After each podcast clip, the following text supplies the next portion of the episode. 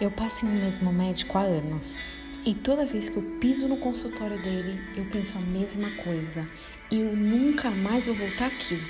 O consultório é lotado e já cheguei a esperá-lo por quatro horas. É, em casos excepcionais, até seis. Eu somente fiquei porque eu não tinha opção de voltar depois. O consultório é muito longe da minha casa e eu já havia perdido um dia de trabalho. Tem hora que você tá me esperando no consultório, você já não sabe mais o que fazer, não é?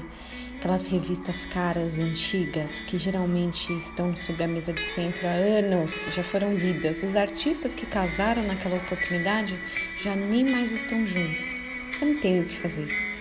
Às vezes, com a cabeça apoiada no sofá, meio jogado, eu sempre solto uma reclamação. Ah, eu não aguento mais.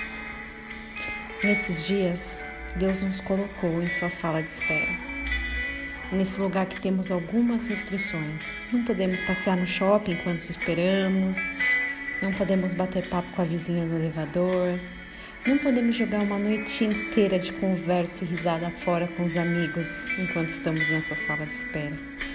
A sala de espera é incômoda. Ela não é o melhor lugar de se estar. Ainda mais para pessoas imediatistas que eu confesso para você é o meu caso. Hoje essa sala de espera que tanto tempo a gente fugia para evitar conviver com o silêncio é o nosso refúgio. Sala de espera é incômoda porque nela a gente fica face a face com a gente mesmo.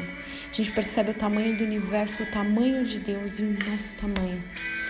Nessa sala, a gente tem que conviver com a pessoa mais difícil que existe. Apesar de tanta piadinha que surgiu por aí falando da dificuldade de conviver tanto tempo com os cônjuges, essa pessoa difícil somos nós mesmos. O que você tem feito nessa sala de espera? Tem se desesperado com o futuro imaginário? Tem chorado? Tem se sentido frustrado? Qual é o teu papel nessa sala? A resposta do que a gente deve fazer na sala de espera é simples demais. É esperar. Salmo 46, 10 diz assim: Aquieta-te e saber que eu sou Deus, eu sou exaltado entre as nações, sou exaltado na terra. Fica quieto, fica quieta. Deus é o Deus dessa sala de espera. Um dia abençoado para você em nome de Jesus.